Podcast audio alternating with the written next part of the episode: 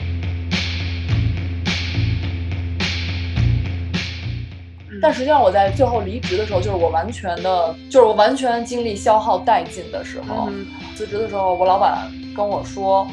我知道，我看你每天工作到这么晚，我知道应该让你回家，嗯但是你效率这么高，就是你你创造了这么多的价值，我也并不想阻止你继续去这么做。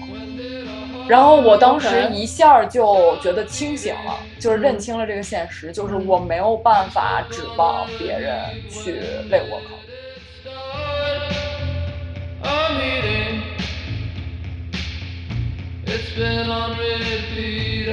know there's 生活工作结合之前，可能最重要的还是就是你得把人当人。首先，你得把自己当人，你自己的健康和你自己的你自己想要什么，你清不清楚？嗯然后你得把别人当人。 maybe I haven't been looking at the sky. 大家在做着一份根本不喜欢的工作，为了买一大堆他们根本不需要的东西，从而获得他们根本不喜欢的人来点赞。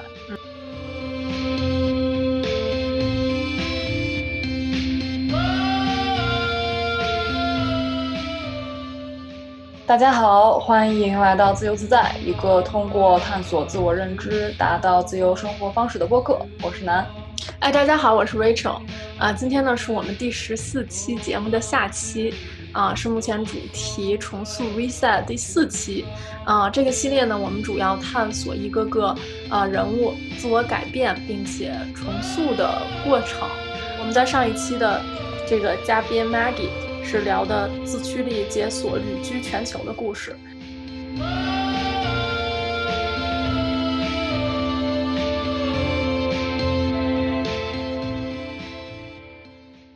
就是一开始吸引吸引我想跟 Maggie 聊的是这个她旅居全球的这个生活方式，在跟我们聊的过程中说了嘛，她搬了五十多次家，然后在六个国家生活过，然后她这个六个国家还是就是她生活了一年以上的，还没包括她生活过这种三个月六个月的，嗯然后就是我觉得就就从很多人看来，我自己也包包括啊，就是非常的羡慕他这种向往他这种生活方式，能嗯够在确全实球。对，有能力在全球这样，呃，没有固定的工作地点，然后就是旅居这样的生活。但实际上跟他聊完了之后，嗯，才发现，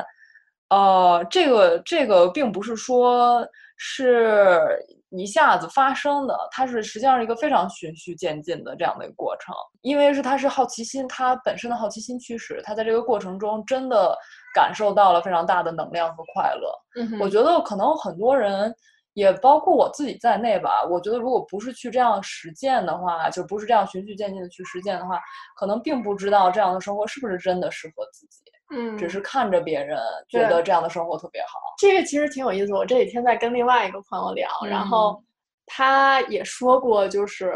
就是他现在住在北京嘛，嗯但他住北京之前在啊、呃中国的各个地方都有啊、呃居住过。嗯然后他之前在美国也是在各个地方都有，嗯他基本上每两年或者一年就会换一个地方。嗯嗯对，然后当时他他跟我说，他就说说他觉得他可能在一年两年之后，他在逃避嗯自己或者逃避无聊嘛。他觉得，嗯因为你知道你，当当你一个人去旅游的时候，嗯你其嗯实嗯面对就是自己。你当你嗯外界有有很多新鲜事物收收收集完了以后，你你就是还是自己，嗯对吧？那他说，我觉得我这种的方式其实是在逃避。嗯，对对对，我觉对得这个还挺有共鸣的。我觉得我嗯自己可能也经历过这个阶段。嗯嗯。 And you really get inside the groove and you got dipping on the toe with a new 对，对，然后你看他解锁了这个旅居全球的这个生活方式，其实很大一个原因是他把生活和工作结合了。对他嗯没有，就如果他生活和工作是完全分开的话，我觉得其实还挺难实现这种旅居的生活方式的，嗯哼，对吧？嗯哼，对，然后我觉得他他说到这个，他其实原来也是把工作、生活，然后还有旅游全部是分开的，然后后来是在，呃，就是经过了这个成长之后，觉得才发现开始不用分开，会把自己的这个隐私和想法与他这个工作的同事或者一起创业的这个合伙人分享，然后也可以跟朋友一起做项目。这个我还是挺有同感的吧。我觉得就是咱们做完自由自在以后，嗯发现自由自在这些概念成了我生活当中的主旋律。嗯，就包括我嗯在工作的时候也在想，哎，什么是我真正的想干的，或者说给我带来持源源不断的动力的？嗯，哎，对对，说到这个，你觉得自由自在做自由自在对于你是工作吗？我觉得有他工作的成分吧，对对就是因对为你你要学习嘛，嗯然后对你要去研究，嗯，对。但是我觉得学习完以后消化的这个过程，嗯，对我来说还是非常的，就是有成就感的。你觉得你现在的就是工作生活，然后包括自由自在，你觉得现在是分开的状态还是这个结合的状态我觉得逐渐在结合吧，啊？哦对。 ，OK，我觉得对你来说是非常非常就是结合的状态，对嗯吧？对对，跟 Maggie 聊完了之后，我想的最多的其实这个工作生活结合的这个点，因为我自己还是就是经历了这个过程吧，然后我也还依然在探索。其实说实话，我觉得就是可能在刚进入这个工作的初期，就是把重心全部都放在工作上，对，然后后来工作了一段时间之后，就会开始考虑这个工作生活平衡的问题。嗯哼，然后我觉得就是工作生活平衡，大家挺常聊的。工作生活平衡是讲的是工作在一边儿，然后生活在另外一边儿，然后呢取得平衡就需要一边儿增加，另一边儿减少。它是一个，它是一个就是平衡工作生活平衡这个本身这个比喻本身就是一个就是此消彼长的，嗯你哼进我退的这样一个状态。 Make it out like you're mainline. I need that. Cause you're a cool cat. Tapping on the toe with a new hat. Ooh. 那就如果我们不用“工作生活平衡”这个词，或者是我们不不去这样考虑的话，那应该怎么想？那就是 Maggie 说的这个工作生活结合。然后呢，其实他说的这个工作生活结合的话，其他的人也提出来过，就比如说像亚马逊的创始人这个 Jeff Bezos，然后就是他也是说，就是要鼓励这个生活工作生活结合，因为工作占确实是占有我们生活很大一部分的时间和精力，然后正是因为这样，所以才要更加重视这个注重的点，应该是要有一份有价值、能让我们成长、能给我们能量的工作。嗯这个才是重点，就是工作应该给予我们正能量，而不是一个消耗的过程。嗯然后就是有一份就是给我们带来正能量的工作，是能让我们回家之后变成更好的伴侣、更好的父母，然后更好的儿女、更好的朋友。嗯工作不应该是，就是他说啊，亚马逊的这个创始人说，工作不应该成为借口阻碍我们更好的生活。同理的，就是生活也应该给予我们正能量。嗯就是这样的话，我们生活全部就是在生活里面，我们都获取了正能量之后，才能进入工作中，把最好的自己啊、带进工作里。嗯所以它是它不是一个此消彼长的，它是应该一个是一个互相循环的。这样的一个过程嗯嗯嗯，对，我觉得这个亚马逊创始人可能他描述的是他理想的生活对状态，但不知道他员工是什对么样，不知想道不知道亚马逊的员工是不是真这么想的，是不就是有理被论剥理削论上或者被洗 脑，理论上讲的非常的对，非常的赞同。这是领导人的洗脑方式之一吗？ 这个 有在亚马逊工作的小伙伴，欢迎给我们评论，告诉我们是不是这样。 But did it happen? Happen? No, you're speeding too fast. Slow down, slow down. 就说到，其实有一个呃专门研究生活工作平衡或者生活工作结合的这个专家，澳大利亚的一个专家，嗯他在他的这个 TED 演讲中，呃，他就公开了一个大家都知道，但是嘴上不太说的这么一个小秘密吧，就是其实很多工作的属性根本就没有办法和这个健康家庭生活匹配。哦、对，尤其是对有孩子的家庭，然后就更别提刚才说这个亚马逊的创始人说的这个工作要给予生活正能量了，就是不可能的。然后就现在的这个现实，社会的现实就是大部分的人都是在九九六的，然后做着大家一份就是一份不是非常喜欢或者没有正能量的工作，然后为了买，我觉得他说这个话特经经典，就是大家。在做着一份根本不喜欢的工作，为了买一大堆他们根本不需要的东西，从而获得他们根本不喜欢的人来点赞。嗯，这个太现实了。对，但是确实是很多人就是有这种，嗯，我觉得这个实际性的去考虑，对吧？就是需要这种，我觉得这个事儿是这样的，嗯就是现在大部分的，它是一个鸡生蛋，蛋生鸡的问题，就是它是一个恶性嗯循环。嗯因为是这样的，就是当一个人不自知，他不能去选择给予自己正能量的工作和生活，就是去改变他的时候，嗯他就会被困在这个、哦，就是被外界这些很实际的压力，就是对喘不过来气儿，所以他是很对被动的。对，然后但是就哦是外界的这个环境又造就了大家，就是给大家带来很多的阻力，没有办法去就是选择这确个实是呃给更能给自己带来价值和正能量的这样的工作。嗯哼，所以就是我觉得就是能听到这里的人，啊、无论你是在做着一份九九六的工作，还是你是一个九九六工作的这个老板，嗯，我觉得就是大家都可以尝试在尽量的在自己能力范围之内去做更靠近我们更想要的那样的工作生活方式吧。就嗯是你作为一个九九六的员工，你能不能有没有可能在自己的工作当中找到能给自己能量的？就是它就是虽然你的这个工作本身是一个，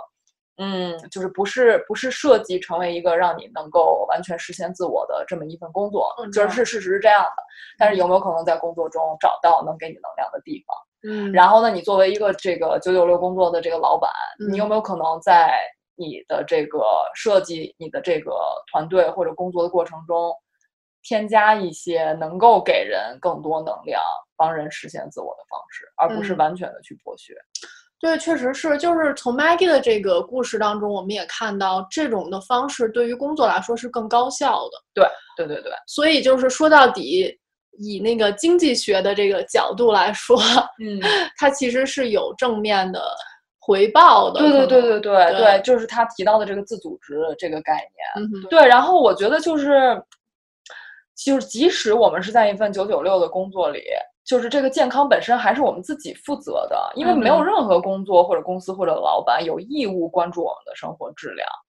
然后作为个人的话，我觉得我们都要为自己的生活去负责。我们想要什么样的生活，就是必须得自己去争取。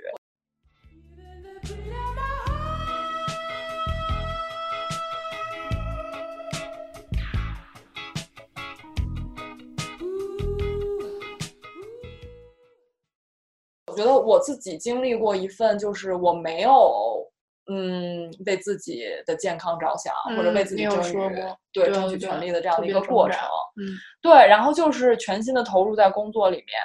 然后我那个时候，我可能还是年龄太小了，我那时候觉得我这么努力的工作，我老嗯板应该，呃，为我着想。嗯但实际上我在最后离职的时候，就是我完全的，就是我完全精力消耗殆尽的时候，嗯哼辞职的时候，我老板跟我说。我知道，我看你每天工作到这么晚，我知道应该让你回家，嗯但是你效率这么高，就是你你创造了这么多的价值，我也并不想阻止你继续去这么做。然后我嗯当，OK 时一下儿就觉得清醒了，就是认嗯清了这个现实，就是嗯我没有办法指望别人去为我考虑，嗯，就是他是在为他自己的公他司的，肯定是想压榨你的精力，一直到最，他肯定是以他的这个利益最大化的角对对度去对看你的。对，所以就是，所以就是你要这么想的话，就是你也得，我们也得让自己的利益最大化，就是并不是说要去剥削公司的利益什么的，但是就是自己的这个身身体和心理健康至少是需要保证的。就就是因为我们不去保证，还是说回到刚才那个，我们自己不保证的话，别人也不会为我们保证的，这个是必须要自己去争取的。嗯哼，就脱离了那份就是所谓的压榨我的工作，但实际上，我觉得我现在也不认为它是压榨我，我挺感谢我那份工作经历的，就是很嗯快的让我意识到了这个工作的现实，嗯然后就是就是让我知道我想要就是不想要找什么样的工作，嗯，它是一个转折点。对对对，然后嗯就是更清晰的知道我想找什么样的工作，嗯，可能没有那个谷底的那种对对对，没意识，错，还不会爬下来。对对对对对，在找新的这份工作的时候，我就其实挺注重这个我的团队、我的老板是不是会至少会为我考虑一点儿，就是他在不在乎工作生活结合这件事儿，嗯哼，然后就找到了现在的工作。说实话，能找到也是有一个我自己不妥协的过程。嗯，了解。对，哦、我不想再回到那种恶性循环的情况里了。所以你会说不，在对不同的情况对，就是有些工作，作我就不去找了，我知道他会压榨我的工作，我就不会去找了。嗯，对，然后找到现在这份工作的话，就就有一种焕然一新的感觉，就像那个嗯 Maggie 说，她她进入到那个欧洲的那个初创公司，对，然后他们那种工作模式，然后我之前就觉得这样的工作模式是不存在的，嗯但是实际上它确实是存在的，因为嗯就是世界上还是有可能就是跟经历了跟我们一样经历的人，然后不嗯想再去、这个、压榨别人对压榨别 人，然后恶性循环，嗯然后所以就是跟现在的团队的话，是我我觉得也是经历了第一次这种可以分享自己生活里的这些好的事情也好，不好的事情也好。嗯哼，刚开始的时候其实挺不适应的，就觉得啊，啊是不是真的应该、哦对，肯定是要有适应的过程的。刚开始我也不知道是不是应该说，嗯但是就是我的团队给我展示了他们会把他们自己的事情讲到工作里面，就比如嗯说他家里面孩子有急事儿，嗯他今天就是确实没有办法那个参与工作，嗯哼那他会提前说，嗯哼他说完了之后，大家就是其他团队的成员都是非常支持的态度，OK，去。支持他去做这件事情，然后嗯他可以安心的去很快的把这件事情处理完。哦，然所以后他感觉是大家有为他的利益去考虑，对对对，一定是所这以样他的在做工作的时候会更投入，或者说觉得是被关心了。对，没错没错。哦，所以对他他不仅仅是一个工具人的状态。不不不，完全不会，就是哦原来 Maggie 是说这的，样就是把人当人。对，然后我自己就是在在一起工作了这么多年之后，就是还有些事情我依然觉得不适应，就是不知道是不是应该跟团队讲。嗯，然后但是就给我印象特别深的就是去年我在决定回国的时候，是，我在跟我团队聊，我们就是就是我有我终于鼓起勇气，我想了很久，但是我、嗯我之前一直嗯就是没有下定决心回国，有一部分原因也确实是因为我不确定，因为中国跟美国的时差还是挺大的。对，然后虽然我也中间断断续续过去几年会回国工作几个月几个月这样的，嗯哼看能不能适应。然后就是在会议的安排上，确实是有一些麻烦的。嗯哼，然后我就不确定，我这个真的搬回中国了，会不会给我的团队带来困扰？对。然后我我就跟我团队谈了，我就说、我现在想再考虑要回国，嗯哼，呃，回中国。然后嗯你们觉得就是会对我们的工作有影响吗？嗯我当时特别的让我震惊的就是我的团队所有的人一致跟我说：“楠，我们等你说这件事儿等了好久了，就在等你说你什么时候回国呢。”嗯然后他们跟我说，就是他们能非常清晰的看到我每次在中国时候的状态特别的好，然后我嗯我甚至就是工作效率也是更高的。哦，对，然后就是他们就说，就是工作效率是一方面，但是就是我自己开心，然后我我觉得幸福感增加了，那他们绝对是会支持我的。对对，我我觉得就是你们同事真的是非常怎么说呢，关心你或或者以你的利益角度去想，因为他说对我们等你，对，就所以他不是说啊，你说这提议，他们说哎呦这太好了，怎么怎么样，对肯对定会对对你特别好，但是他可能有意识的去感知了，对，就就是还是非常的了解我，因为对我对们互对相之间确实是就是工作上、生活上都还是彼此非常了解的，嗯，这个感觉就非常好，就是这个团队的信任度非常的高。嗯然后说实话，因为这样，所以我觉得我们在就是互相合作的过程中也是非常的呃高效的。对对对对对，因为你有说过你们的核心成员不是很多，但是都对是由志愿者，嗯，很多很多很多的志愿者对来对构对成对的。对对那对那对，这样的一个管理，这样一个机制，需需要很多人就是自愿或者志愿有这种的相同等级的这种信任，对对，还对有配合默契。没错没错，对对对对，因为我们都是全远程办公嘛，然后我嗯也去过，就是我其他同事的家里面，就专门飞到他家里面去跟他工作一周，然后就是跟他的家人一起相处，然后知道他的孩子，就是非常深入的知道他家里面的各种呃鸡毛蒜皮的大事小事。那会不会把个人感情会带到工作里呢？对你说的这个带带入个人感情是什么意思呢？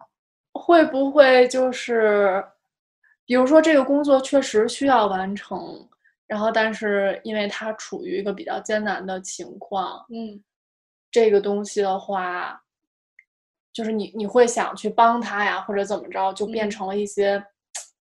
就是个人和个人之间的一种，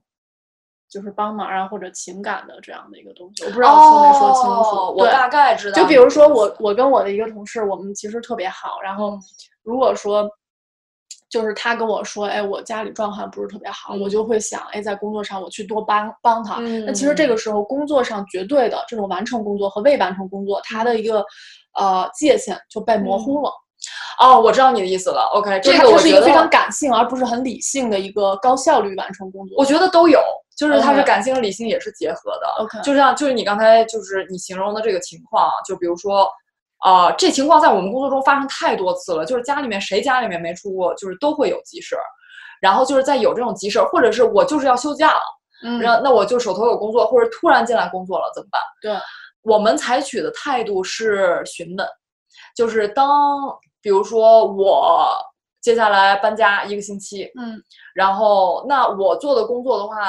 就是我手头上的这个重要的工作的话，大家其他人可能不是那么的了解，嗯所以就是大家是会问我，OK，你接下来呃要搬家这一个星期，我们怎么样能最好的支持你？哦所以就是这个还是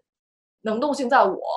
就是我需要，因为我最清楚我需要什么样的帮助，嗯就是哪些事情我是顾及不来的，哪些事情是嗯我能顾及得来的，嗯嗯嗯，然后我了解了就是还是得我去寻求帮助。所以它其实建立在彼此信任并且尊重，对而不去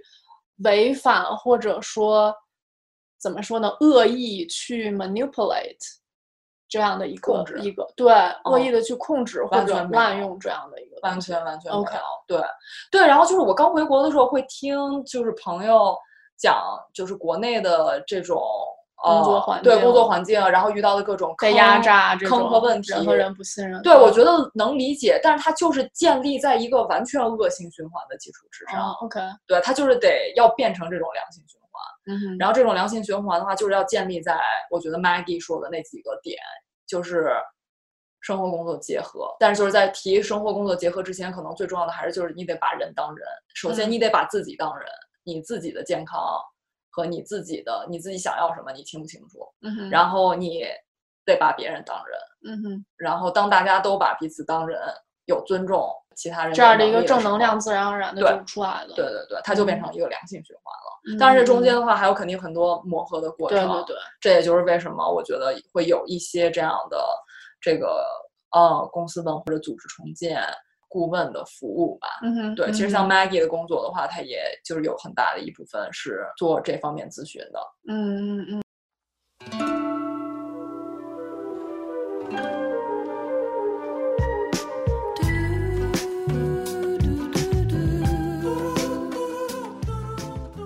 对，生活结合的这件事情上，呃，我觉得我们现在就在尝试。对，今天这一期其实挺特别的，我们我和 Rachel 是，我们两个现在在大理，在大理喜洲，然后正在进行为期两个星期的短暂的，哦，一边旅行一边工作的这样的一个探索。Rachel，你你感觉到目前怎么样？我觉得对我还挺有挑战的，嗯就是因为工作对我来说就是一个比较耗时间和精力，还有百分之百注意力的。因为我嗯从事就是脑力工作，就是记者嘛，你要写嗯文章啊，不断的去把自己的思索投入到里面。嗯那我觉得在旅游的时候，我其实反而会给我自己就是设定一些嗯，对界限，是有必要的。嗯，对对对，这样我才能就不会说在家干活的时候想着去外头玩儿对啊对这对样对的，对就会有一个明显的嗯、呃开关。嗯，对对对对对对，其实说实话还真的是很难。对，是需挺需要自控力的。对，但是我觉得就像 Maggie 说，它是循序渐进的对一个过程。对对对对当你了解你确实有这个能力，然后你也有这个肌肉的时候，嗯就是一点点去锻炼这个肌肉。嗯，然后我今天就很开心嘛，然后今天其实周六，然后我们在大理的这个民宿啊、呃喜林苑里面，然后我白天的时候跟我们的一个同事在聊，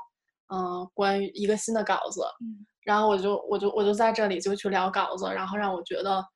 瞬间获得了某种的自由，嗯就是我的大脑还是在思考，我的工工作状态还是在思考。嗯虽然我的身子不在办公室，嗯，对，但是我觉得，就是我我的状态，我觉得是更开放了。嗯当你在办公公室的时候，我觉得整个人会是一个封闭的状态，就是我一定嗯要完成我现在的工作，我是一个按小时去做的。呃，这一点可能是我最大的感悟。对，嗯。我们今天做了好多事儿了，已经。今天是星期真六